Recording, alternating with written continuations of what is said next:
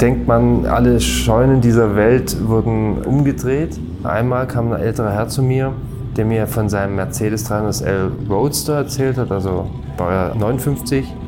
Ich habe mir gedacht, ja gut, da kam er immer wieder rein, hat immer wieder davon erzählt. Und ich sage, guter Mann, sind Sie mir nicht böse, wenn es das Auto gibt, dann lassen Sie es uns doch jetzt mal anschauen. Und tatsächlich kam er am Tag drauf und wir sind äh, losgefahren in München im Stadtgebiet in eine Tiefgarage gefahren, im vierten Stock nach unten. Ganz hinten links waren vier, fünf abschließbare Boxen. Er macht es auf. Da drin ist ein Messi-artiger Verhau mit einem äh, Einkaufswagen und Boxen und so weiter und ein abgedecktes Auto. Ich habe das alles rausgeräumt, nehme das Ding weg. Steht da, im Jahr 2019 war das, ein 300 SL Roadster seit den 80er Jahren am selben Fleck. Hier ist alte Schule, die goldene Ära des Automobils. Mein Name ist Carsten Arndt. Herzlich willkommen zu einer neuen Folge und meinen Gast heute, den habt ihr letztes Jahr schon auf meinem YouTube-Kanal kennengelernt. Mit Markus Görig hatte ich über die Fahrzeuge gesprochen, die in München bei RM Sotheby's unter den Hammer gekommen sind. Das war im November und da war mir schon klar, dass ich mit ihm unbedingt nochmal einen Podcast aufnehmen muss. Denn wenn einer schon für den deutschen Markt von RM Sotheby's mitverantwortlich ist, dann hat er sicher einiges zu erzählen und darum geht es heute um Scheunenfunde und verrückte Auktionen, seine größte Pleite bei ebenso einer und natürlich auch um seinen früheren Job, der mindestens genauso interessant war, die Vermarktung der Sponsorenflächen auf Formel 1 Autos. Viel Spaß also mit den Erlebnissen von Markus Görig. Ich bin eher gebürtiger Stuttgarter, das heißt Mercedes und Porsche wurde da ziemlich in der Nachbarschaft mit der Kindermilch eingesaugt und ich hatte das Glück, in Schorndorf zur Schule zu gehen, dort wo der berühmte Porsche-Rennfahrer Paul Ernst Strähle herkommt. Und ich war mit den Kindern befreundet und konnte mir mit 16, 17 schon die Heldentaten anhören, als er mit dem Linge und mit dem braver Pucci um die Kurve rumgefahren ist. So hat er damals erzählt. Und das war wirklich faszinierend, wie er da erzählt hat, wie er einfach in der Millimilia nichts gesehen hat, außer Menschen. Ja. 1600 Kilometer, mehr oder weniger. Und einfach durchgefahren ist. Mhm. Und so ist es irgendwie entstanden und sein berühmtes Einsatzfahrzeug war dieser 356A, den er zum Carrera umgebaut hat. Und äh, da, äh, in dem haben wir halt gespielt. Wirklich. Irgendwann hast du den, den Journalismus für dich entdeckt oder man hat dich entdeckt oder dich da so reingeschubst. Mehr Dann kam die nächste Kindheitserfahrung. Ich ging mit der Tochter des Mercedes Kompressor Club Präsidenten zur Schule und irgendwann hieß es, was machst du am Sonntag? Wir haben Kompressorclub-Treffen. Kompressorclub äh, ja. ist auch schon so geil. Also, Mercedes Kompressorclub. Merkwürdiges da deutsches Wort. läuft keiner mit einem 180-Kompressor rum, also mit so, mit so einem modernen C180-Kompressor, sondern eher, die Rede äh, ist von SSK und 45. Und, und Konzert, so. Konsorten, ja. Und ähm, dort habe ich dann halt angefangen, Autos einzuweisen. Äh, auch 16, 17, 18, 19 war ich vielleicht. Und irgendwann äh, nach dem zehnten Treffen oder x-ten Treffen kam der damalige Museumsdirektor Max von Pein auf mich zu und sagte, hören Sie mal zu, junger Mann, wer sind Sie eigentlich? Was machen Sie hier bei jedem Treffen?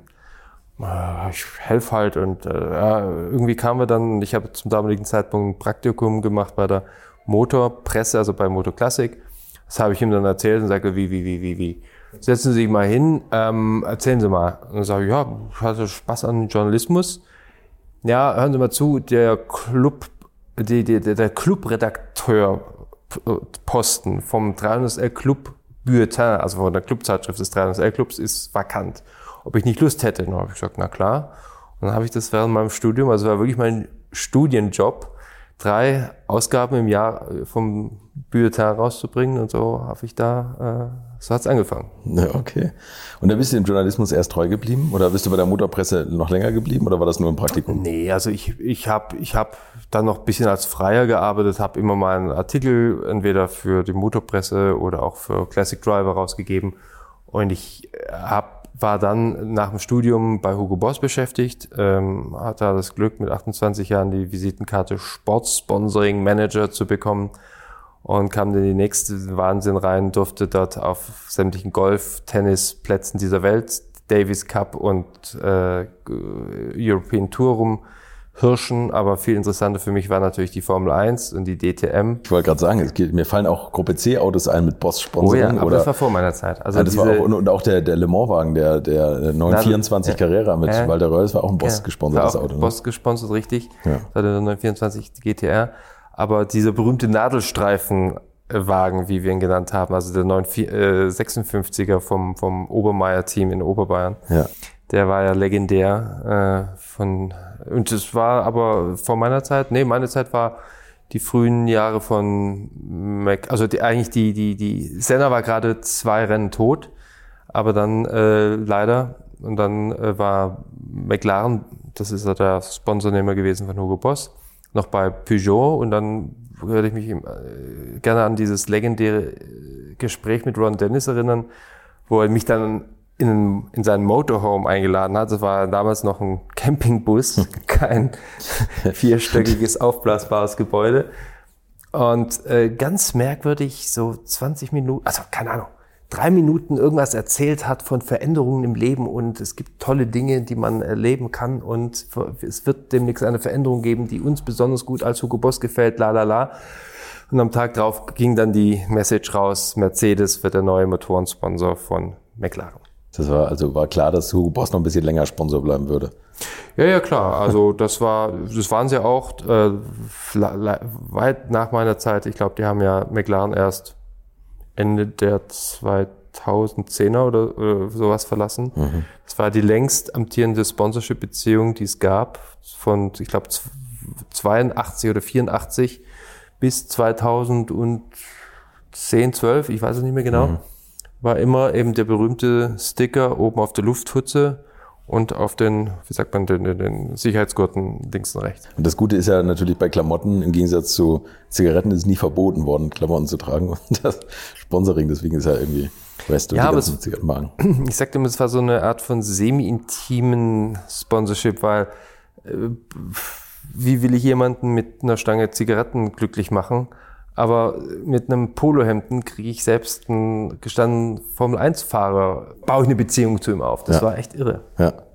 Ja, erzähl mal, wie das dann so, also strategisch in so einem Konzern abläuft. Also, dass man sagt, Motorsport ist so unser Ding.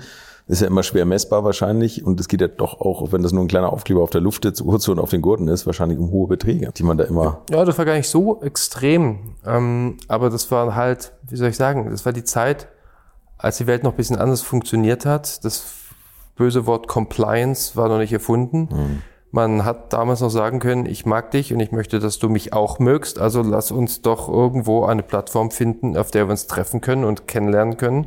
Und das war eben der, der Sport. Heute ist ja eine Einladung zu jeglichen Sport oder sonstigen Veranstaltungen Bribery und Bestechung und ganz böse und was will er von mir? Ja. Das war damals anders. Und äh, das war auch vor allem deswegen eine, eine wahnsinnige Zeit. Also ich werde es nie vergessen, wie damals Mitte der 90er, das war eine Zeltstätte, die da in der Formel 1 aufgebaut wurden von Mercedes, BMW und die haben sich ja gegenseitig übertroffen. Es waren tausende VIP-Gäste, also die berühmten Paddock Club Tickets. ja.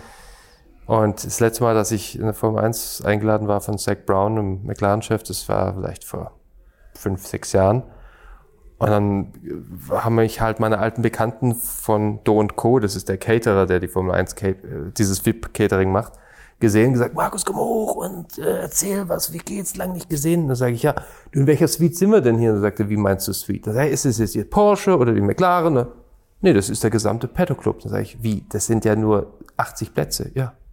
Also von Tausenden Okay. auf unter 100 Ist das so zurückgedampft ja, weil worden? keiner mehr darf, weder einladen noch darf annehmen. Die Zeiten haben sich komplett geändert.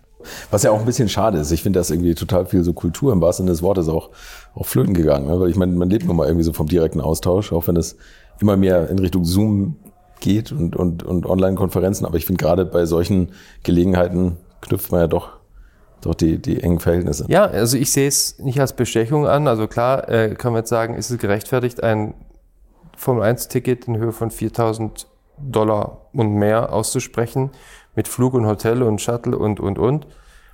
Aber auf der anderen Seite sage ich mal, es ist halt Werbung und Beziehungsaufbau zu jemandem, dem ich mit offenem Visier kennenlernen möchte oder ihm was Gutes tun möchte. Äh, ich drucke ja meine Werbung auch nicht auf Altpapier, schwarz-weiß, sondern ich mache sie auch schön, weil ich den anderen für mich und meine Produkte gewinnen möchte. Kommen wir mal zu den Leuten, die du da so getroffen hast. Also wenn du die, die Schnittstelle warst zwischen Boss und McLaren in diesem Fall, ja, ich meine, da hast du wahrscheinlich auch was mit den Fahrern erlebt, oder? Die du mit Klamotten ausstatten durftest. Ja, klar, also ich meine, das ist das, was ich meine. Ich meine, wenn ich äh, äh, von irgendeinem Sponsor komme, der halt ein unattraktives Produkt hat, Mai, da komme ich natürlich mit viel Geld daher, also Zigaretten damals oder Reifen oder Öl oder oder. Mhm. Also das Produkt ist halt nicht sonnig sexy. Unser Produkt war, oder Hugo Boss oder Klamotten generell, Mode, äh, ist natürlich wirklich sehr persönlich und wenn die Leute dann natürlich in unseren VIP-Shop kamen oder in den Hugo Boss VIP-Shop, ich sage immer noch wir, Hugo Boss VIP-Shop kamen, dann war das halt du fasst ihn ja an und sagst, schau mal die Krawatte oder willst du das Hemd oder nee, der Kragen ist jetzt zu eng oder zu weit oder dies oder jenes. Ähm, und du baust da wirklich eine Beziehung auf. Und ich, also wenn du jahrelang, ich habe das dann insgesamt 15 Jahre gemacht, auch später in der Selbstständigkeit, dann mit denselben Leuten im Paddock unterwegs bist und sieben äh, 100 Leute bewegen sich jedes zweite Wochenende in einem Fußballfeld von der Größe her, ja, dann ist es halt so, dass du irgendwann Beziehungen aufbaust. Und ich muss sagen, klar, Gerhard Berger ist bis heute wirklich ein guter Bekannter von mir, David Kutat, Mika Häkkinen. Wir haben halt nach dem Rennen äh, dann auch mal um die Häuser gezogen. War ja. halt so. Michael Schumacher hat auch mal im VIP-Shop, glaube ich, gerne mal eingekauft, oder? Und, und brauchte ein paar mehr Arme zum Tragen. Ja, da gab es diese berühmten Geschichten, dass Michael dann äh, die Jacke gerne in äh, 48, 50, 52, 54 mitgenommen hat. aber mal so war es halt damals. Aber ähm, er war viel da, ja. Und damals natürlich noch mit Willy Weber. Und das war einmal, weiß ich noch, steht auf einmal ein Fotograf äh, in der Lobby und ruft mich an. Berühmter Stuttgarter VIP-Fotograf. Und ich sag, was machst denn du hier? Ja, der Michael kommt gleich. Ich sag, woher weißt du das denn? Ja, ja, das ist halt mein Job. Ich muss es, solche Sachen muss ich halt wissen. Okay. Hat ihn jemand angerufen aus dem näheren Management? Könnte Umfeld? sein. Man weiß es nicht, oder? Ja, klar. Ja, klar wir haben natürlich, äh, also ich, ich habe dann irgendwann die Idee gehabt, äh, für jedes Rennen ein Polohemd zu machen mit der Landesflagge drauf, also German Grand Prix, Deutschlandflagge und German Grand Prix Datum und das von jedem Rennen. Und äh, immer nur so 20, 30 von diesen Polohemden, eigentlich gar nichts Besonderes. Und äh, die an Journalisten und VIPs zu verteilen. Mhm. Und das hat sich so eine Fanbase daraus gebildet von Leuten, die das unbedingt haben wollten, dass selbst Bernie Ecclestone gesagt hat, pass auf, junger Mann, in jedem Rennen, das du jetzt machst, ist immer ein extra S-Hemd dabei, XS, weil er ist ja nicht der Größte. Und darüber hinaus äh, eben ein Hemd, das bringst du bitte bei mir vorbei am Bus. Und das ja. habe ich dann immer brav abgeliefert. Zu Bernie Ecclestone hast du, den, den triffst du auch immer noch, ne? Regelmäßig eigentlich, oder? Ja, nee, das ist nicht regelmäßig. in deinem heutigen Job, aber bei Auktionen, ne? Ja, wie, auch da wieder. Ich meine, wenn du in einem Dorf in Höhe von paar hundert Metern mit 700 Leuten, die jedes zweite Wochenende sich sehen, unterwegs bist, dann lernst du auch irgendwann mal den Bürgermeister kennen. ja. Dann habe ich ihm mal die Idee gemacht, ob wir nicht wie beim Golf am Ende eines Rennens ähm, das Winner Jacket dem ähm, äh, Sieger anziehen lassen. Dann habe ich nur kurz angeguckt. No, I don't like this idea. Next question. Weil man dann natürlich mit der Jacke die Sponsorenlogos des Overalls äh, verdeckt hätte. Ah, okay. Das ist Bernie Ecclestone, der kleine König in seinem Reich. Ja, der war aber schon gut. Der hat, war halt einfach Vollblutunternehmer. Der mhm. wusste, was er will, wie es, wie es geht und ähm, hat es ja von ganz unten entwickelt. Äh, das war schon echt interessant. Warst du bei jedem Rennen eigentlich dabei? Also damals waren es 14 bis 16 Rennen, da war ich vielleicht 12, dabei, später in der Selbstständigkeit und eigentlich schon auf eben, ja. Also wenn ich halt einen Kunden habe oder hatte, den ich betreut habe mit Hospitality und PR und Marketing, dann musstest du halt schon zu jedem rennen, klar. Wurde das eigentlich mal in Frage gestellt von Boss jedes Jahr irgendwie aufs Neue oder muss man da immer viel vorweisen, also dieses Motorsportengagement speziell oder? Ich glaube eigentlich weniger. Am Anfang war natürlich das ein Teil der DNA von Hugo Boss, diese, ähm, ich meine, stell dir vor, in den 70er, also vor allem 80er Jahren, ähm, gab es ja keinen Lifestyle-Sponsor im Motorsport. Das war Öl, das war Zigaretten und das waren Reifen. Das war vielleicht noch, ja, aber dass eben äh, so etwas reinkommt und der damalige Eigentümer von Hugo Boss, äh, oder die, die Eigentümer, die Gebrüder Holy, äh, Jochen Holy ist leider verstorben, letztes Jahr, glaube ich, oder vorletztes Jahr. Ähm, die haben damit natürlich auch ihre Brand aufgebaut, weil sie einfach genau das gemacht haben, hingegangen sind, willst du den Anzug, lieber Nigel Mansell, willst du die Krawatte äh, und die Leute haben es geliebt. Mhm. Was kam nach Hugo Boss? Ja, wie gesagt, dann habe ich äh, viele Jahre eben in der Selbstständigkeit verbracht. Das heißt, ich habe äh, Sponsoren gesucht mhm. für Teams, für Fahrer ähm, und auch für, für, für Ecclestone. Und immer dann, was natürlich gar nicht so einfach war, das war so, die ersten zwei Jahre waren so medium lustig. Aber dann, als der erste Sponsor kam, das weiß ich noch, das war damals die Firma Ratio Farm, die tatsächlich ähm, bei Toyota, pa damals Panasonic Toyota Racing eingestiegen sind. Und wir haben da ähm, eigentlich ein sehr interessantes Projekt gemacht. Wir haben gesagt, okay, äh, Toyota war das einzige Formel 1-Team, die einen Dr. Med im Team hatten. Also wirklich ein Mediziner, der bei jedem Rennen mit dabei war. Und der hat einfach Untersuchungen gemacht über, wie geht's dem Fahrer? Wie geht's dem Team? Was, welche Untersuchungen oder was, was bedeutet das für jemanden, der binnen eines Jahres viermal um die Welt fliegt, äh, der Fahrer, der äh, G-Kräften ausgesetzt ist wie sonst nirgends auf der Welt, ähm, der am Ende des Rennens so viel Adrenalin ausgestoßen hat wie sonst nur Jetfighter-Piloten im, im, äh, im Einsatz. Ähm, was, was passiert da mit dem Körper? Und äh, das, diesen Showcase wurde dann praktisch von ähm, von Toyota oder also hat man immer einen runden Tisch gemacht mit Medizinern und Pharmazeuten aus verschiedenen Ländern. Das war eigentlich ein sehr interessantes und sehr cooles äh, Instrument. Der Sponsor, der hat das dann quasi mit unterstützt, diese genau. Untersuchungsgeschichte. Was hattest du da noch für Firmen? Also du hast quasi, warst du das Bindeglied zwischen Sponsor und, und Rennstall? Richtig. Also ähm, Sponsor ist ja eins, also den zu finden, ist eine vertriebliche Aufgabe. Ähm, aber den dann zu betreuen in Hospitality, in Marketing, in PR-Themen, ähm, ich meine, je nachdem, ein anderer großer Kunde am Ende war dann die Firma Intel, mhm. also Chip-Hersteller, der bei BMW Sauber F1 ganz groß auf der Luftpfütze drauf mhm. als zweitgrößter Sponsor war. Und ich meine, das waren, ähm, das war, war einfach cool, weil die haben natürlich äh, zu dem Zeitpunkt versucht, auch ein bisschen mehr in die Produkte reinzukommen. Also die wollten eigene Intel-Läden mit Intel-Produkten kreieren, ähm, was dann verworfen wurde im Nachhinein. Aber das war trotzdem, das war eine Technologie Showcase für Intel, die natürlich als Chip-Hersteller sagen konnten, hey, wir machen, wir bauen einen Supercomputer mit, ich weiß nicht, wie viel Rechenleistung und simulieren dort äh, aerodynamische Dinge, die man sonst nur äh, in vielen, vielen, vielen Stunden im Windkanal testen kann. Wie wird eigentlich so ein Auto verkauft? Also ich meine, wenn, wenn du jetzt, also kommt der BMW jetzt, nehmen wir mal das Beispiel, BMW Williams, kommen die auf dich zu und sagen so, hier ist das weiße Auto, machst voll mit Aufklebern oder, oder wir haben das und das Angebot, der, der Aufkleber, die und die Größe kostet das? Naja, also aber das ist natürlich ähm, von Team zu Team unterschiedlich. Ich meine, ähm, die, die großen Teams also, gehen da sehr strategisch vor. Nehmen wir BMW als Beispiel, die haben gesagt, unser Auto ist weiß-blau.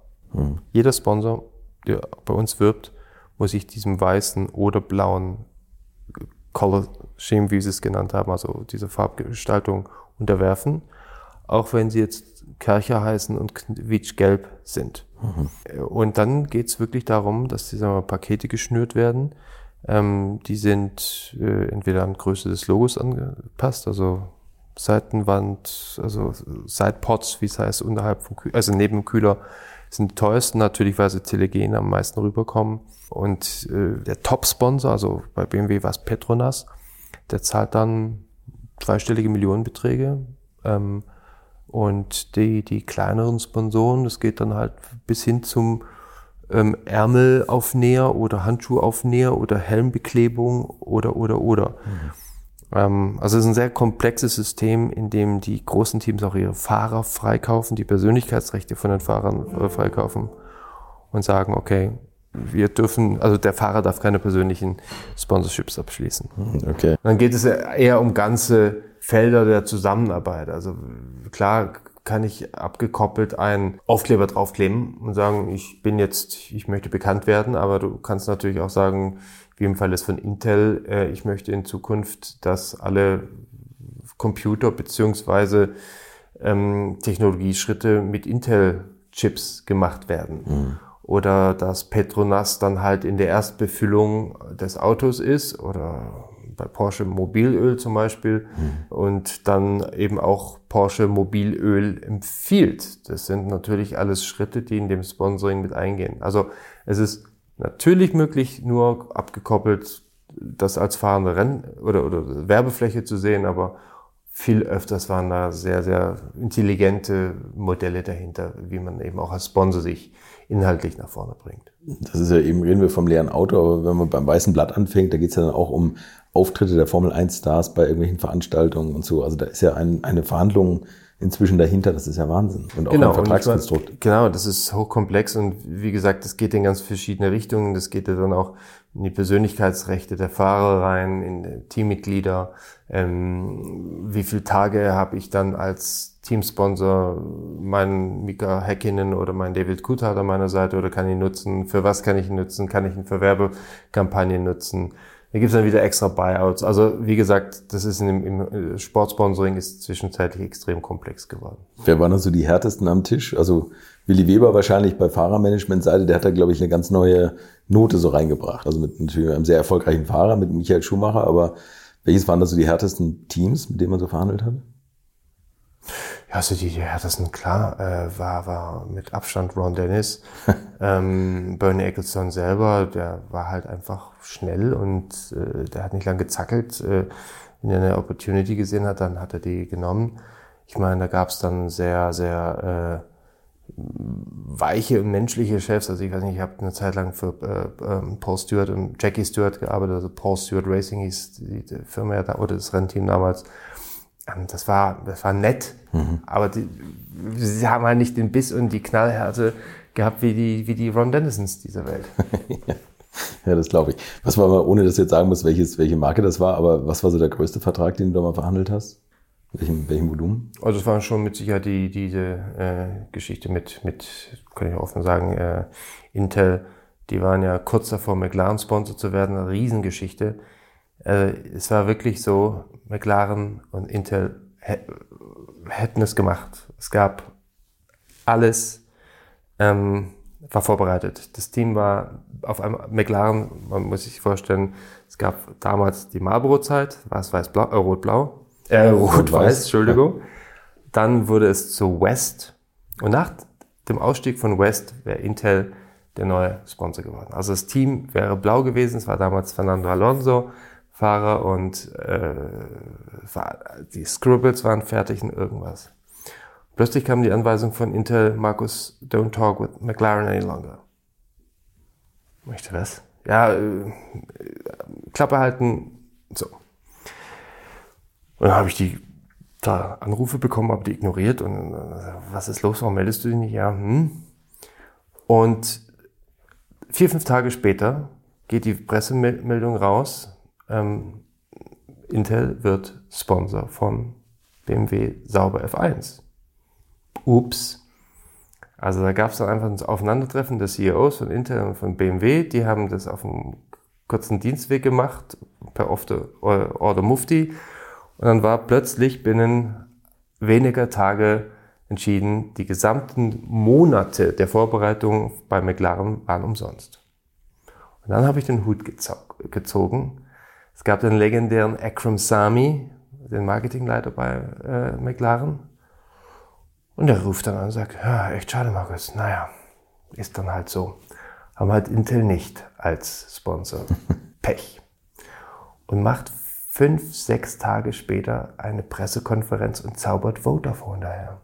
Du erinnerst dich, McLaren war ja, ja. irgendwann also Vodafone. Ja, genau. Hat der Hund, anders kann ich nicht sagen, monatelang parallel mit beiden verhandelt. Intel ist abgesprungen, zack, Plan B, Vodafone. Danke. Genial.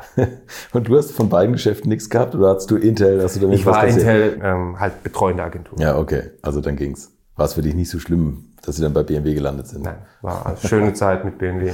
Ja. Hab's sehr genossen. Ja. Über was für ein, für ein Budget hat man da gesprochen bei McLaren, kann man das sagen? Das war schon deutlich zweistellig. Ganz Ach, deutlich zweistellig. Ja. Der Schwede, du musst auch schon wissen, wie, wie man das hinverhandelt. Ne? Ja. Wie sind die Fahrer, wenn man, wenn man mit denen redet? Ich meine, das hast du ja auch gemacht. Jetzt sieht man ja, also ich, ich weiß, es gab zum Beispiel bei bei wem war das? Bei Mercedes, ne? Also wo die, wo die die Uhren auf, außen so Armbanduhren auf den, auf den Anzügen abgedruckt haben. Und äh, also da gibt's ja auch die wildesten Ideen, die Handschuhe, die irgendwie versponsert sind oder was du schon gesagt hast, irgendwie Aufnäher auf Gurten und so. Ähm, was sind da so die begehrtesten Flächen? Die, die Brustfläche wahrscheinlich. Ja, Brust, aber natürlich äh, Mütze.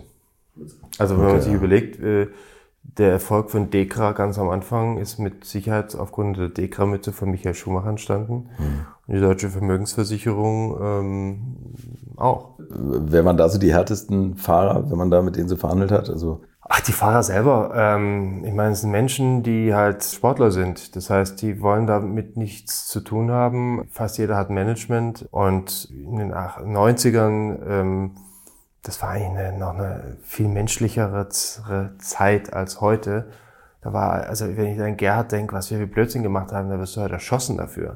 ja? Also, wir sind einmal vor Monza am Abend davor äh, in einem Golf 1 mit dem Caterer von Bernie Ecclestone um die, um die Rennstrecke gefahren, äh, ohne Licht. Das wirst du heute, da wirst du äh, geteert und gefedert aus der Stadt getragen. Ja. Ähm, heute bin ich nicht mehr dabei, aber das, was ich so mitbekomme, das sind halt alles äh, Rennroboter, äh, Teenies, die halt irgendwie, äh, wa- was soll jemand, äh, über was willst du dich mit jemandem unterhalten, der seitdem er 12 oder 13 Jahre ist, jedes Wochenende im Kart in der Formel 3, in der Formel 2, in der Formel 1 verbringt. Der hat ja sonst eigentlich recht wenig erlebt.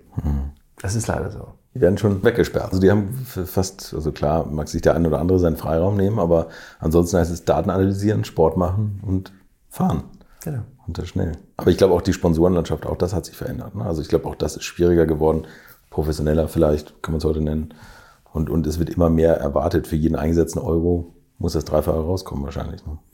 Ja, also das ist ein absoluter äh, richtiger Ansatz. Drei- bis zehnfache zum Teil. Warum hast du damit aufgehört?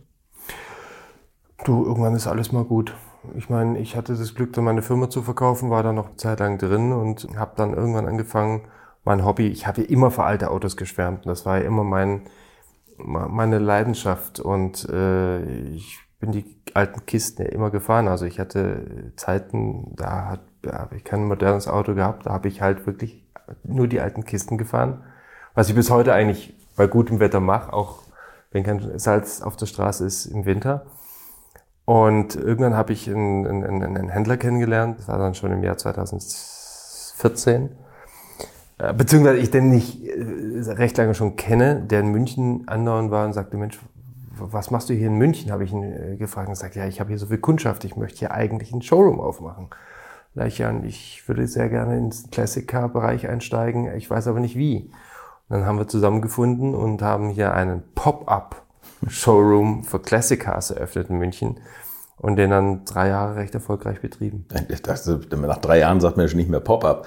Aber Ja, also es war als Pop-up gedacht, aber dann äh, es war eine Leerfläche, die leer stand und leer stand und leer stand und dann soll das Haus entkernt werden und dann nächsten Monat fangen wir an und übernächsten okay. Monat und so waren auf einmal drei Jahre vorbei. nicht schlecht. Und da bist du quasi ins Klassiker-Handelsgeschäft eingestiegen. Genau, ich bin dann ins, habe dann die Welt kennengelernt. Also ich kannte mich immer gut mit Autos aus. Das war natürlich immer was, was ich als Leidenschaft getrieben habe, aber jetzt nie als Beruf. Und habe das dann recht schnell in Anführungsstrichen von der Pike aus lernen müssen, ja. Und das war tatsächlich eigentlich eine gute Zeit, ne? wo die Preise gerade so richtig im Aufwind waren. Ne? Ja, leider nicht mehr so richtig. Also die, die, die, die Peak of the Market, wie wir es nennen, war 2016 und dann brach's ein auf 2017, just da, wo ich dann eigentlich im ersten Jahr tätig war. Ah, okay, sorry, ich hatte 2010 verstanden. Dann, Nee, dann, schon. Dann, nee, alles klar. 15, sech- also Ja, okay, 16 haben wir ja, da ja, angefangen. Gut, dann, dann warst du tatsächlich am Ende. Mhm. Wenn man Autos in Kommission verkauft, geht das vielleicht. Das ist Genau. Nicht, ist nicht ganz so schmerzhaft. Du sagtest, du schwärmst immer für, für alte Autos. Was sind das für Autos, die du privat fährst? Ach, das ist äh, natürlich äh, als äh, Stuttgarter Junge ähm, Porsche. Ähm, für jeden Tag fahre ich jetzt einen alten Mercedes, sehr lustig. Nie gedacht, dass ich mal einen CL500 fahren würde. Ähm, Gibt es übrigens ein sehr lustiges Lied, musst du mal auf Spotify CL500 eingeben. Da, äh, harter deutscher Hamburger Rap. ah ja, hier von, von wie, wie heißt die, 187 Straßenbande Nee, nee, oder genau so. die, ja, genau die, genau, ja. ja. Ich habe den äh, tatsächlich den Sänger schon in der Schanze fahren sehen mit seinem Auto. Ja, und, Gold, äh, Gold hat das. Ja, ja, ja. Und ähm, aber, dass ich mal für ein CL500 schwärme, hätte ich nie gedacht. Es ist also ein zehn Jahre altes Auto, was legendäre 24, äh, 34.000 Euro gekostet hat mit 26.000 Kilometer von neu. Es ist fully loaded und es ist einfach eine Show, mal so ein, so ein, so ein Schlachtschiff mit zwei Tonnen zu bewegen, was ich vorher nie gemacht habe. Ja, aber es ist doch geil. Man kriegt so viel Auto fürs Geld, oder? Was hat Aber, er neu gekostet? hallo. 180.000 oder was? 174.000. hat das Ding neu 174.000. Stell dir das mal vor. Und du kaufst ihn für 34.000. Genau. Zehn Jahre, zehn Jahre später. Unglaublich. Ja, darf nur die Elektrik nicht nachlassen. Elektrik, du weißt, ist der neue Rost, wurde mir neulich gesagt. Das ist leider das Problem. Ja, und ich frage mich eins. Wie willst du sowas mal in 30 Jahren restaurieren? Keine Chance. Ich habe einen Chance. Sitz, der kann heizen, der kann blasen, der massiert mich, der, Der kann tut sich- kühlen. Der kann kühlen. Kühlen, ja. Und blasen. Äh, und er bläst und kühlt der Einzelne mal, womit ich sonst nur saugen kann. ähm, und dann kann er auch noch, bläst er sich noch in Kurven äh, Ent- entgegen. ins- entgegen auf. So, jetzt stell dir mal vor, in 30 Jahren Wie- wie kommt einer daher mit demselben Verständnis wie heute an Originalität und Matching und alles muss tun. Und ja, jetzt restaurierst du einen Sitz in 30 Jahren. Das kostet dich so viel wie eine Ferrari Gesamtlederausstattung mit Connolly Leder bei der Firma Lupi in Norditalien. Es, es kann drauf hinauslaufen. Ne? Das, ja, ich glaube auch. Also das sind, das sind tatsächlich Autos. Zwölf Stellmotoren, Ja, ich weiß nicht was alles. Wie willst du denn das technisch in den Griff kriegen? Da muss man auf Funktionen verzichten in Zukunft. Oder das sind Wegwerfautos. Ja. Aber jetzt, ich muss auch sagen, also man hat da einen riesen Spaß mit, wenn man, wenn man die jetzt fährt, einfach diese Schlachtrosse, ne? Und auffährt. Und Ich dann hätt's einfach nicht- weiterschiebt. Ich hätte es nicht gedacht. Nee. Aber ich weiß, du über, über einen Song zum Auto gekommen, sozusagen. Nee, der Song kam ehrlich gesagt über meine Kids, über meine Söhne, die mir das letztes Wochenende vorgespielt haben. Und ich habe mich echt weggeworfen, weil das stimmt einfach so. Ich fahre, ich fahre es CL500, wenn er, wenn ich, wenn er, wenn ich drück, dann brummt er und so, also so richtig. Wie man halt heute so, so rappt, als, als guter deutscher Rapper, wenn man nicht gerade im Knast ist. Ja, genau. Ja. Mal nicht. Ja, so, ähm, da du, du bist nicht im Knast, du hast dann irgendwann diese Pop-Up-Store-Geschichte bleiben lassen und bist äh, bei RM Sotheby's gelandet. Genau. Nach der Zeit äh, habe ich äh, irgendwie, ähm, klar waren, äh, ich meine, Auktion ist ja nichts anderes als Handel auf andere Art und Weise, wenn man so will. Man kennt sich dann irgendwann in der Szene und man hat mich dann gefragt, ob ich nicht Lust habe, ähm, den deutschen, österreichisch-schweizer Markt zu übernehmen für RM Sotheby's. Und das mache ich jetzt seit, was sind jetzt, im Mai werden es fünf Jahre mit großer Freude. Es ist ein wahnsinnig anstrengender Job, weil die Reisetätigkeit ist irre. Aber wenn man es mag, sowohl Reisen als auch alte Autos, gibt es für mich nichts Schöneres. Es klingt so und es wirkt so und wir haben uns ja jetzt auch schon mal äh, damals bei dieser äh, Auktion in der, in der Motorwelt gesehen, was für eine Leidenschaft du die Autos präsentiert hast, da weiß man dann schon, äh, ja, dass man das A mitbringen muss und dass das vor allem Carguys sind, die da noch arbeiten. Und das finde ich irgendwie ganz besonders toll. Vor allem, dass man mit dieser extremen Bandbreite an Autos immer in Kontakt kommt. Wie findet ihr diese Autos? Wie finden wir diese Autos? Eine gute Frage. Also ich habe jetzt natürlich das ganz große Glück und die, also wenn ich jetzt Ehre sage, ist das so ein großer Begriff, aber es ist fast wirklich so, äh, die richtige Visitenkarte in der Hosentasche zu haben und auch angerufen zu werden. Also ich meine, der Name RM Sotheby's ist natürlich im Markt so bekannt, dass Leute, die zum Teil auch ganze Sammlungen haben oder entsprechende Autos einfach anrufen, sagen wir mal zu, kommen Sie mal vorbei. Äh, Ich würde mich perspektivisch gerne oder gleich von Auto 1, 2, 3 oder der ganzen Sammlung trennen. Das ist natürlich das Einfachste. Und wenn ich der Kunde anruft, dann ist es Netzwerk, dann ist es viele Bestandskunden, die man sich über die Jahre aufbauen kann, die immer wieder suchen oder verkaufen oder weißt du nicht. Und das ist eigentlich äh, ein Job, der mir sehr liegt, weil es einfach so eine sehr persönliche Sache ist. Und da kommst du ja wirklich mit allem in Berührung. Kannst du irgendeinen Trend festmachen, wenn jetzt äh, Leute so Sammlungen verkaufen? Also sind das oftmals die Kinder von den verstorbenen Sammlern, die sagen, mich interessieren Autos überhaupt nicht? Oder ich habe eher ein Umweltproblem damit und weg, weg mit dem Zeug? Oder gibt es da irgendwie Autos, die, die jetzt eher verkauft werden, diese Vorkriegsautos, oder ist das schon, sind die schon in finalen Händen? Oder kann man da irgendwie so Trends absehen? Ja gut, also es gibt natürlich Trends. Jetzt fangen wir mal mit den Trends der Autos an. Ähm, schau, der Käufer ist immer gleich jung oder gleich alt. Der Käufer ist 35, da macht er sein erstes Geld und mit 55, 60 fängt er an, wieder zu verkaufen, weil dann ist es vielleicht auch vorbei. Also, ja, okay. So. Das ist die Käuferzielgruppe. Mhm. Und was kaufst du als Käufer? Das, was, von dem du geträumt hast als junger Kerl, wo du auf dem Schulranzen saßt, Quartett gekloppt hast und gesagt, boah, wenn ich mal groß bin, so eine Kiste kaufe ich mir. Mhm. So, jetzt sag mir jemand, der 1934 zur Schule ging. ja, ja. Aber es ist wirklich so, das heißt, der Markt vor Krieg hat sehr stark nachgelassen. Ja. Wenn du, wenn ich mich an die 80er äh, und früh 90er Jahre erinnere, war der coolste Hund derjenige, der in einem Mercedes SSK oder in einem Vorkriegs-Bentley saß. Das waren die richtig coolen Jungs. So. Jetzt, 30, 40 Jahre später, ist es halt nicht mehr der Fall. Jetzt bist du cool, wenn du einen Porsche 964 oder einen Ferrari 550 Maranello oder also äh, sagen wir späte 80er bis in die 2000er fährst.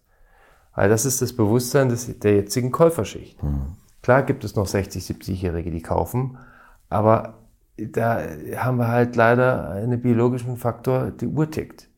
Und ich meine, die Sammler der ersten Generation, die jetzt ähm, äh, sehr früh angefangen haben zu sammeln, in den 80er Jahren, wo die Fahrzeuge noch so günstig waren oder unteuer waren, dass sich der Geschäftsführer, der Selbstständige halt einen Flügeltürer Mercedes und einen 300L Roadster beides hat leisten können, weil das eine hat sagenhafte 80.000, das andere wahnsinnige 120.000 gekostet, Mark. Mhm. Ähm, da war das jetzt nicht kein Schnapper, aber es war nicht verrückt. Und heute kosten die Dinger eine Million aufwärts in Euro. Ja. So, jetzt frage ich, was passiert mit den Sammlern der ersten Generation? Und die Hallen sind ja voll. Da kommst du rein und schüttelst manchmal nur den Kopf und denkst dir, oh mein Gott, wer soll das in den nächsten Jahren alles auffangen an Flügeltürern, an Roadstern, an BMW 507ern, an DB4s von Aston Martin? Wer soll das alles kaufen? Also ich glaube, dass der Markt weiterhin in den 40ern, 50ern, 60ern weiterhin schwächer wird, bis auf die paar wirklichen Ikonen. Und da gehört natürlich der Flügeltürer dazu. Mhm. Und der Markt im Moment zumindest an, an, an 80ern und 90ern durch die Decke geht. Guck dir an, was in den letzten Jahren mit Autos wie den Ferrari Big Fives, also 288 GTO bis zum LaFerrari. Also F40, F50, F40, Enzo. F50, Enzo, LaFerrari und unten als ältestes Auto der 288 GTO. Was da passiert ist. Hm. Ich meine, vor einem Jahr habe ich mir noch schwer getan, einen F40 für eine Million zu verkaufen Private Sale oder Auktion. Und heute sind die Dinge bei zwei Millionen und mehr. Ein Jahr später. Ein Jahr später. Ja. Und wir, ich glaube nicht, dass das äh, so weitergeht. Also wir haben eigentlich nicht die allerbesten Vorzeichen, um ganz ehrlich zu sein. Ich denke da an Ukraine, ich denke da an Kinder, die sich an irgendwelchen äh, Bordsteinen festkleben. Hm. Das Ding ist endlich. Also ich behaupte, unser Hobby ist das, was das Rauchen vor 30 Jahren war. Oder, oder die Großwildjagd. Oder die Großwildjagd. Ja, also ist das, siehst du das wirklich so schwarz, dass das in 30 Jahren der Drops gelutscht ist?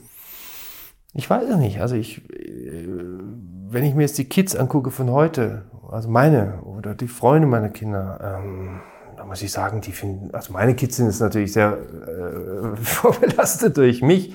Die finden es auch nett und die finden es auch cool. Die kennen sich auch ziemlich gut aus. Aber die sterben jetzt nicht dafür. Hm. Und ich kenne so viele äh, 18, äh, Anfang 20-Jährige, die gar keinen Führerschein mehr machen wollen. Warum auch? Also für mich, für meine Generation, das war ein Freiheitsgrad. Das war der schönste Moment meines Lebens, als ich den Pappdeckel in der Hand halten konnte und sagen, jetzt geht's los. Ja. Ist heute irgendwie anders.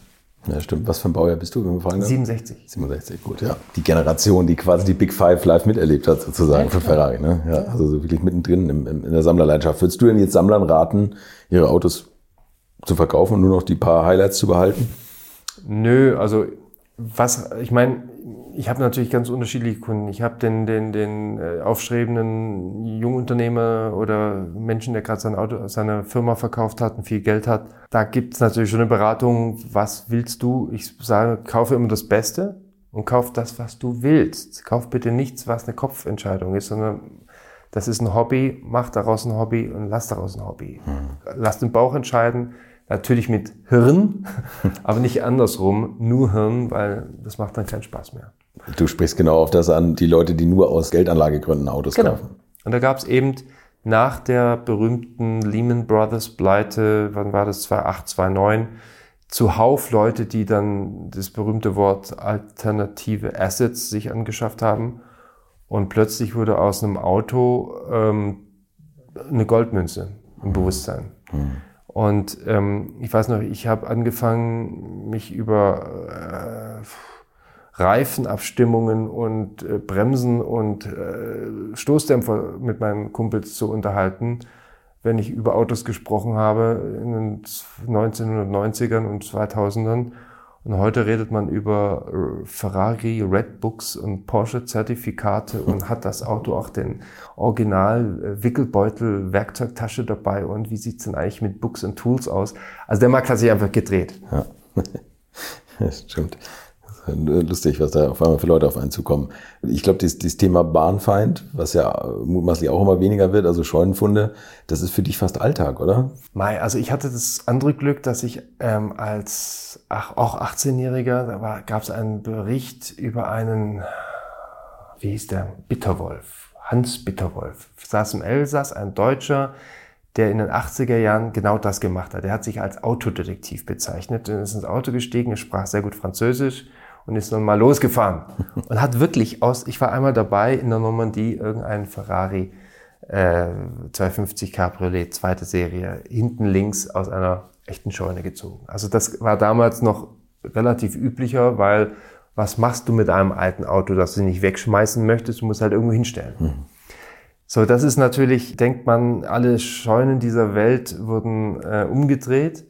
Aber mir ist es wirklich letzt vor ein paar Jahren zweimal gelungen, äh, dieses, diesen, diesen, nee, erst eigentlich vor kurzem auch wieder gelungen, äh, was Außergewöhnliches zu finden. Einmal kam ein älterer Herr zu mir, der mir von seinem Mercedes 300L Roadster erzählt hat, also ähm, äh, Baujahr 59. Ja, aber ja, gut, da kam er immer wieder rein, hat immer wieder davon erzählt. Und ich sage, guter Mann, sind Sie mir nicht böse. Wenn es das Auto gibt, dann lassen Sie es uns doch jetzt mal anschauen. Und tatsächlich kam man am Tag drauf und wir sind äh, losgefahren in München im Stadtgebiet in eine Tiefgarage gefahren, den vierten Stock nach unten. Ganz hinten links waren vier, fünf abschließbare Boxen. Er macht es auf. Da drin ist ein Messi-artiger Verhau mit einem äh, Einkaufswagen und Boxen und so weiter und ein abgedecktes Auto. Ich habe das alles rausgeräumt, nimmt das Ding weg. Steht da im Jahr 2019 war das ein 300 SL Roadster seit den 80er Jahren am selben Fleck. Seit den 80er? Seit den 80er. Wie geil ist das denn bitte? Im Jahr 2019. Und der, was war der Besitzer für ein Typ? Also ich meine, wie, wieso? Ein kauziger.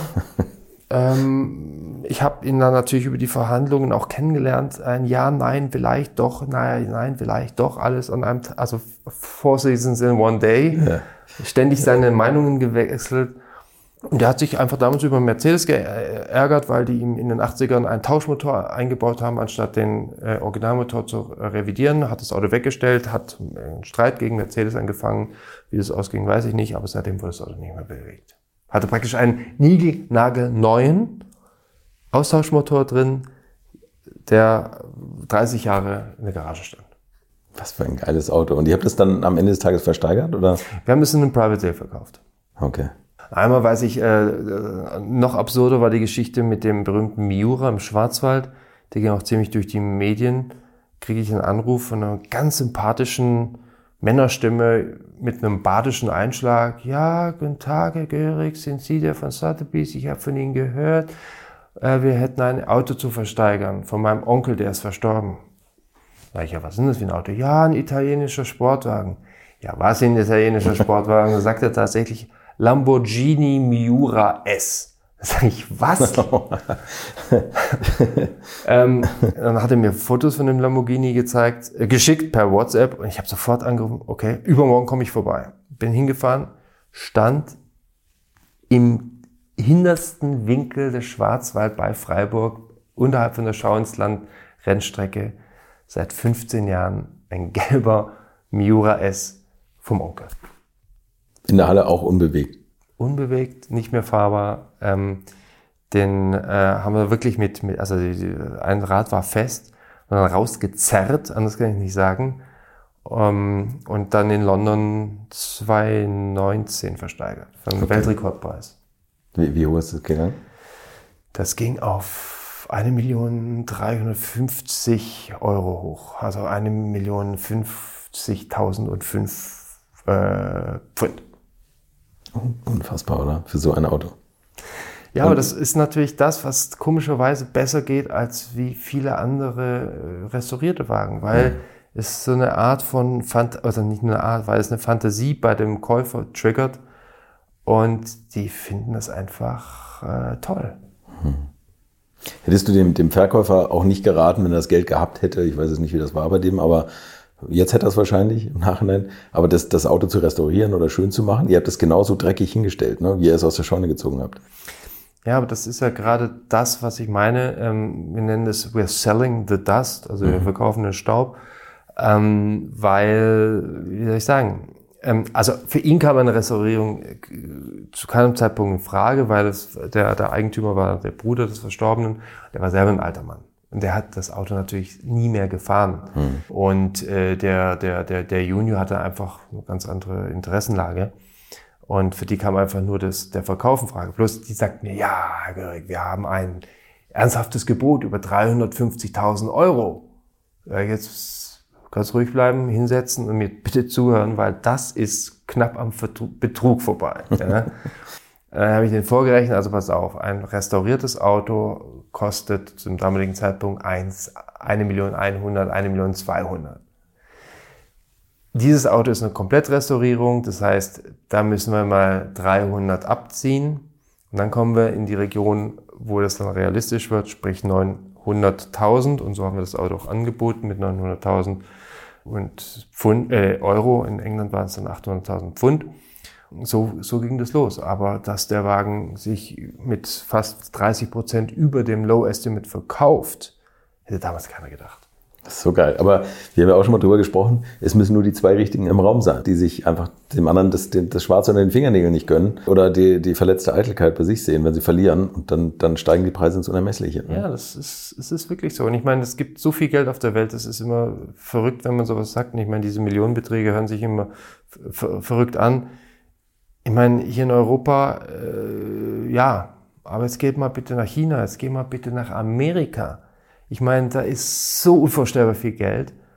Und das ist dann halt so, wie wenn wir zwei jetzt äh, über, äh, du bietest 100 Euro, ich biete 102, ich, du bietest 104 und ich 106. Der Gegenstand ist aber nur 80 wert. Ja. Mai, dann haben wir halt 24 Euro so viel gezahlt. Weißt du was, Carsten, das ist mir schnups egal. ja. Und so ist es halt in einer anderen Skalierung in Amerika. Ob, ob ich jetzt 8 Millionen oder 8 Millionen 200 oder 8 Millionen 400 zahle, mal, ich will es halt haben. Und du hast auch gesagt, also du stehst ja manchmal auch am ähm, du bist kein Auktionator, das muss man mal sagen, sondern du, also du bist nicht der, der den Hammer schlägt, aber du stehst manchmal auch am Telefon und, und kriegst natürlich genau diese ganzen Bietergefechte mit ähm, und also stehst am Telefon für Klienten, die dann bieten auf Autos. Und du hast äh, mir mal so was Tolles erzählt, wie man das lesen kann, oder wie viel Gebote man noch geben kann. Also man kann so ein bisschen in den Bietern auch lesen, wie weit es geht und ob man jetzt mit dem nächsten Gebot das Auto hat oder nicht, oder? Ob man es beim nächsten Gebot hat, äh, das weiß man nie. Aber ich meine, ähm, man sieht natürlich, wenn man sich damit beschäftigt äh, und das andauernd miterlebt, kann man die Leute schon ganz gut lesen. Also ich meine, wenn ich am Telefondesk stehe und zusehe, wie jetzt da zwei Leute im Raum sich äh, bekriegen, ähm, dann sieht man schon, äh, also wenn man sie kennt, weiß man ja auch, ui, der eine hat tiefere Taschen als der andere. Oder man weiß, also ich habe es mal erlebt, dass äh, ein Bieter äh, geboten hat und die Frau, die neben ihm, also offensichtlich seine Frau, die neben ihm saß, äh, von Gebot zu Gebot ungehaltener wurde, bis dahin gehen, dass er sie ihm den Arm runtergezogen hat und ich zu meinem Kunden am Telefon sagen könnte, pass auf, jetzt mal noch ein kleines Gebot, dann hast du's. Weil wenn der noch einmal den Arm hebt, hat er keine Frau mehr, hat er keinen Kopf mehr. und, ähm, und so war es dann auch. Tatsächlich. Ja. Also äh, er hat gesagt, mach noch ein kleines Gebot. Er hat ein kleines Gebot gemacht und der andere hat sich dann nicht mehr getraut, dagegen äh, anzugehen und hat dann gewonnen. Frauen, oder? So einfach zu durchschauen, wie ein offenes Buch liegen sie da. Und Dazu sage ich nichts ohne meinen Anwalt. ja, sensationell. Was ist aus Sicht des Auktionators besser, wenn da fünf so Schwergewichte in einem Raum sind, die auf ein Auto wollen oder, oder nur, nur zwei? Das ist ja selbst äh, erklären. Also natürlich die fünf. Ja. Ähm, in dem Moment, wenn das Auto aufgerufen wird, oder der Gegenstand, das ist ja nicht nur bei Autos, bei allen, bei allen Auktionen der Fall, ähm, wenn dann die Finger nach oben schnellen und der Auktionator gar nicht so schnell nachkommt mit äh, 100, 105, 110, 115, 120, dann entsteht natürlich diese einzigartige Auktionskamineffekt, nenne ich den immer, dass es ja. nach oben gespielt wird, ja. gespült wird. Und wenn es zwei sind, dann ist das theoretisch ausreichend, aber sage ich mal, diese, die, dieses Feuer fehlt. Am schlimmsten ist es, wenn gar nichts nach oben geht. Und der Auktionator ist ja im Namen des Kunden berechtigt, mitzubieten. Mhm. Also wenn nichts passiert, sagt der Auktionator 100. Passiert nichts, dann sagt er 110. Passiert immer noch nichts, sagt er 120. Er darf halt den Fehler nicht machen, dass er zu hoch geht. Mhm. Sprich, dass diese Reserve oder den Mindestpreis erreicht, weil dann kauft der Auktionator, keinen Witz, den Gegenstand. Ähm, das heißt, er muss drunter bleiben. Und wenn halt niemand bietet, dann hat er es versucht und es ist nichts passiert. Mhm. Wenn ein, zwei Leute, und, und hofft natürlich, äh, weil man äh, als Unerfahrener natürlich nicht durchschaut, ist es jetzt ein echtes Gebot, wenn der Auktionator sagt, 100, 110, 120? Oder ist das sogenanntes Chandelier-Bidding, also Kronleuchter bieten? Er sieht irgendwelche Hände am Kronleuchter hängen, sagen wir. Und hofft dann, dass irgendjemand dann irgendwann einsteigt. Aber ähm, einfache Frage, ja, es sind, es ist viel besser, wenn es viel Bieter pro Auto sind, klar. Okay. Gibt's das, hast du schon mal erlebt, dass irgendeiner im Zuschauerraum saß, der vielleicht mehr oder weniger prominent war, die Hand gehoben hat und alle anderen entnervt aufgegeben und gesagt haben, wenn der mitbietet, brauche ich gar nicht anzufangen? Nö, weil es ist dann natürlich auch so, äh, wenn jemand der ganz großen Jungs bietet, die gehen in der Zwischenzeit kaum noch selber hin.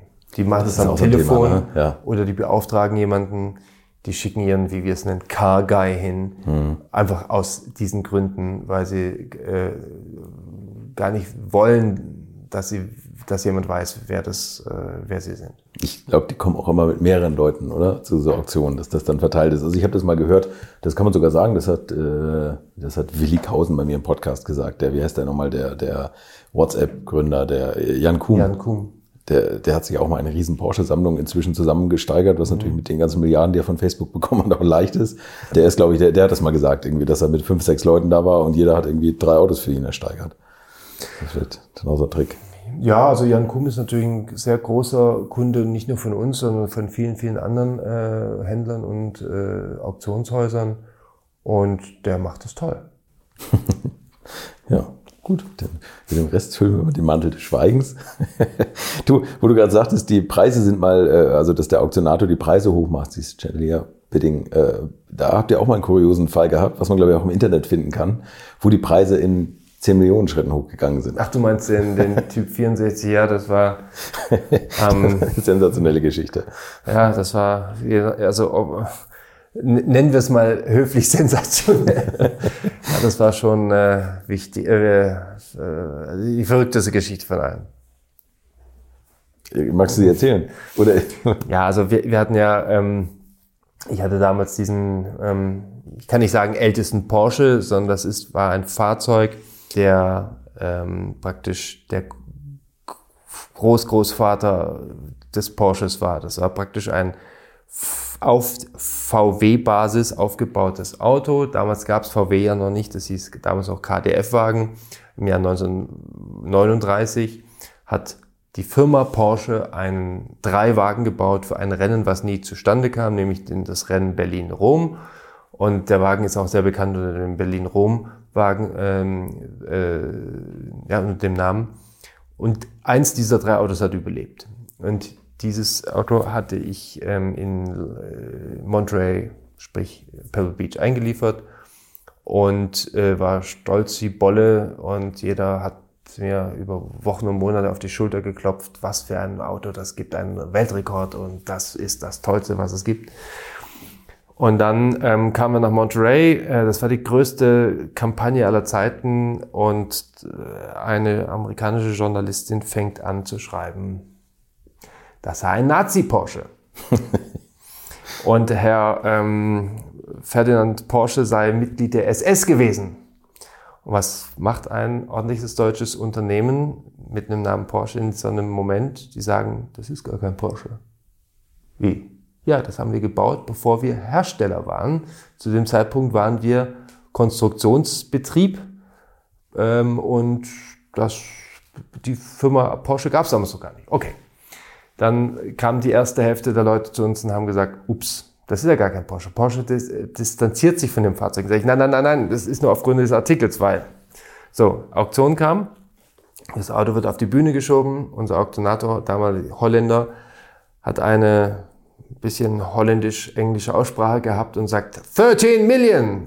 Und anstatt 13, also 13, 1, 3, hat die Dame, die das Screen Monitoring macht, also die den Betrag eintippt, 30 verstanden und tippt 30 Millionen ein. Und der Raum raunzt. So, was passiert jetzt? Wir hatten eine Reserve, ein Low Estimate bei 17, 1,7 Millionen. Wenn das Erstgebot 30 ist, was machst du? Du setzt dich auf deine Hände drauf, keine Hand geht mehr hoch, weil jeder, auch der bereit war, 17 zu zahlen, sagt, was, Erstgebot doppelt so hoch? Nee, da bin ich raus. Und dann sagt unser Auktionator äh, 14. Was versteht die Dame? Nach 30 kommt 40, also tippt sie ein 40. Ja, und so ging es dann bis 70 Millionen hoch. Aber haben noch jemand geboten oder das Nein, der Auktionator? Das war, das war äh, Chandelier. Und ah, unser, okay. unser Auktionator dreht sich rum und sieht auf einmal verflixt, ich habe einen Fehler, äh, da steht 70. War sich aber nicht bewusst, dass vorher schon vier Fehler waren. Und, und dachte, das, das sei der einzige 10 Millionen Schritten hochgeboten. Genau. Ähm, der Raum hat, war, war Fußballstimmung. Und der Aktionär dreht sich rum, sieht die 70 und sagt, Guys, it's nice to put a big number to the screen. I said 17, one seven, not seven zero, 70. Und der Raum fängt an zu buhen. all diejenigen, die äh, gedacht hätten, sie gehen mit, haben gesagt, da geht irgendwas falsch, das ist nicht wahr und haben dann nicht mehr weitergeboten und das Auto wurde leider nicht verkauft.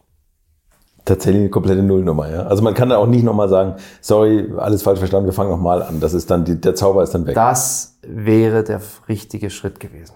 Okay. Also das ist schon mehrfach passiert dass aus welchen Gründen auch immer ein Fehler passiert, Stromausfall oder ich habe keine Ahnung, es äh, passiert ja. Gibt es da so einen Knopf, um den Stromausfall herbeizuführen? Nö, leider nicht, aber oder zum Glück nicht. Aber ja. Äh, ich meine, äh, dann kann man sagen, meine Damen und Herren, es tut mir leid, hier ist ein Fehler passiert. Das wäre eigentlich die richtige Entscheidung gewesen.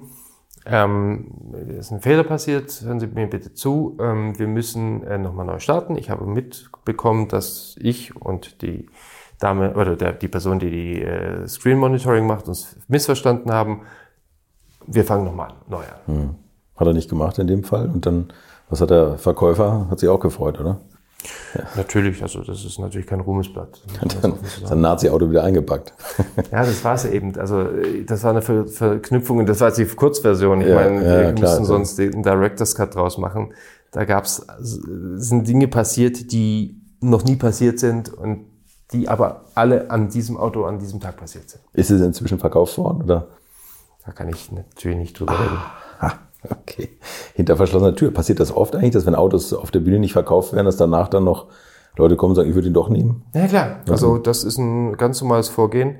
Ähm, wenn es auf der Auktion nicht passiert, verkaufen wir in den acht, ersten 48 Stunden meistens nochmal so 40 bis 60 Prozent der übrig gebliebenen Autos. Mhm. Und was dann nicht verkauft ist, wird dann meistens zäh. Okay. Blutet dir manchmal das Herz, wenn so Sammlungen zerfleddert werden? Bei Auktionen? Also zerfleddert im Sinne von, also es waren mal Sammlungen, die so sehr homogen waren. Nee, ehrlich gesagt nein, weil ähm, ich meine, derjenige, der eine Sammlung aufgebaut hat, hat sich ja was dabei gedacht. Und der ist völlig normal, ist, dass solche Leute dann sagen, ja, ich möchte, dass das so erhalten bleibt. Du kannst aber keinem anderen deinen Geschmack aufzwängen oder sagen, das ist jetzt das Richtige. Mhm.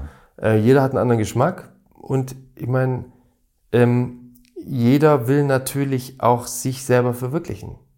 Also ein großer Teil, warum die Menschen sammeln, ist ja, dass immer wieder was dazu kommt, jeden Tag und jede Woche. Mhm. Und äh, wenn du auf einmal alles hast, geht dir doch der gesamte Jagdtrieb verloren. Also ein Teil des Ganzen, des Besitzens ist ja die Jagd im Vorfeld. Mhm. Und was soll ich mit 40 Autos, die jemand anders toll fand? Ja, ist was dran. Gibt es ein Auto, wo du sagst, dass das wäre für mich immer der richtige Lottoschein? Also jetzt ein Auto, was du gerne hättest, wo du sagst, das geht so durch die Decke jetzt oder aktuell ist das so der, der heiße Scheiß des Auktionsgewerbes? Na gut, ähm, das sind mit Sicherheit die moderneren Autos. Äh, das sind die Autos mit kleinen Stückzahlen. Das sind die Autos, die attraktiv, die toll aussehen, mhm. also farblich gut zusammengestellt sind. Ich meine, klar, also alles was Ferrari, alles was äh, Porsche, alles was zum Teil Lamborghini, Bugatti, also die großen Namen sind, modernere Autos sind super heiß im Moment. Ich habe vorhin die Big Five von Ferrari mhm. angesprochen.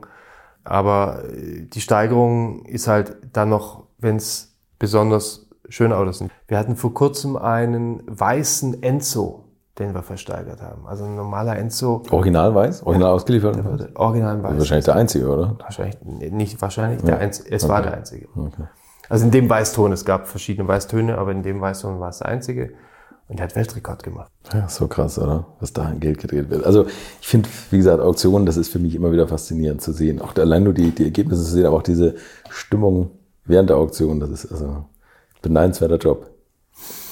Ja, danke. Also ich, darum sage ich, es ist schon ein gewisses Privileg, ähm, auf so einem internationalen Niveau unterwegs sein zu dürfen. Das bin ich mir voll ganz bewusst. Und es macht wahnsinnig Spaß, ist aber ein Job für zwei. Wie ist das eigentlich mit Rennwagen? Also diese so, ihr habt ja immer in euren Auktionen noch irgendwelche moderneren Formel 1 Autos oder sowas. Ist, siehst du da immer noch große Preissteigerungen? Gerade jetzt bei ganz aktuellen Autos mit diesem Curse-System, also mit, mit irgendwie Hybridtechnik, sagen da auch schon Sammler, wir werden das Ding nie starten können. Das ist die äußere Hülle, die schön ist, aber mehr auch nicht. Ja, beides. Also ich meine, Rennwagen werden natürlich auch eher wie Münzen oder Briefmarken gesammelt da ist der Besitz und das Haben und das Hinstellen ein großer Teil davon. Einige der Sammler fahren die Dinger auch. Hm. Nur muss man sich natürlich dessen bewusst sein, Formel-1-Wagen oder ein moderner Sportwagen, also ich spreche hier von Le Mans oder äh, WEC-Fahrzeugen, die kann ein Normalsterblicher ja gar nicht mehr fahren. Also du kriegst, du kannst in den Formel-1-Wagen einsteigen und sagen, ab heute fahre ich Formel 1. Du kriegst nicht mal die Reifen warm. Mhm. Das heißt, das ist schon eine echte Herausforderung. Das sind zum Teil aber dann auch Autos, die die Sammler dann ähm, von Fahrern bewegen lassen ähm, auf äh, Events wie Goodwood oder sonstigen Veranstaltungen. Aber also, ja, um die Frage zu beantworten, wir haben solche Autos regelmäßig in den Auktionen, zum Teil einfach nur als Sammelgegenstand, der nicht mehr gefahren und nicht mehr bewegt wird. Äh, aber zum Teil auch werden die wirklich echt noch äh, bewegt. Vor allem bei Ferrari ist es sehr häufig, weil Ferrari ein eigenes Corsa Clienti Programm hat. Das heißt, es gibt in Ferrari, bei Ferrari eine Abteilung, die nichts anderes macht, als Formel, also Kunden zu betreuen, die Formel 1 Fahrzeuge haben. Man kann so sagen, auf geht's, ich miete mir meine eigene Rennstrecke, dann kommen die mit fünf, sechs, sieben Mann, betreuen dich, werfen das Auto an, äh, gucken, dass das Auto läuft und äh, gut ist. Das ist bei anderen Stellen natürlich äh, de deutlich schwieriger. Bei McLaren oder so, das ist, oder Williams, wo sollen die die Manpower herholen? Ne? Das ist ja nur bei großen Herstellern. Hier. Ja, aber gerade Williams, was du sagst, wir haben jetzt im Mai ähm, zwei große Wagen von ähm, Nigel Mansell verkauft. Mhm. Da war ähm, ein Williams dabei. Der Ferrari, ganz, ganz tolles Auto. Nigel Mansell ist aus dem Auto ausgestiegen, und hat das Auto geschenkt bekommen und hat das, wie es von der Rennstrecke kam, äh, bei sich hingestellt. Der Williams ähnlich, aber da war kein Motor drin. Also nicht mal eine Attrappe, sondern einfach nur ein Motorblock. Und das kriegst du nicht mehr zum Laufen, weil Renault 10-Zylinder, schwierig. Muss man lange bei eBay auf Sofort kaufen drücken, um sich das Ding zusammenzustellen. Mhm. Ja. Sensationell. Kommen wir zu meiner letzten Frage. Du kennst sie, die letzten 50 Liter Sprit. In welchem Auto und auf welcher Strecke würdest du sie verfeuern, wenn das Rohöl ausgeht? Ich glaube, mit einem 275 GTB Ferrari. Komischerweise mag ich die GTB 2, also die zweit, äh, äh, lieber als die Vierer. Und die Strecke wäre wahrscheinlich Applecross. In Schottland eine kleine Bergstraße, die auf eine Halbinsel führt ähm, und einfach das Schönste ist, was ich je gesehen habe. Wer jemals in Schottland ist, bitte Applecross fahren. Bitte im 275er Ferrari. Markus Görig, vielen Dank. Herzlichen Dank, Carsten. Das war Markus Görig und wenn ihr ihn auch noch sehen wollt, dann empfehle ich euch mein Gespräch auf meinem YouTube-Kanal, das ich in den Shownotes nochmal verlinkt habe und außerdem habe ich nochmal zu den teilweise überraschenden Auktionsergebnissen im November in München verlinkt. Da ist ja diese chinesische BMW-Sammlung unter den Hammer gekommen und da waren doch einige Ergebnisse weit über den Erwartungen. Danke für euer Interesse. Wir hören uns in der nächsten Woche wieder. Bis dahin schaut vielleicht nochmal in die Ecken eurer Garagen, ob da vielleicht noch der eine oder andere Supersportwagen verstaubt rumsteht und bleibt gesund. Infos, Bilder und alles Wissenswerte unter der Internetadresse www.alte-schule-podcast.de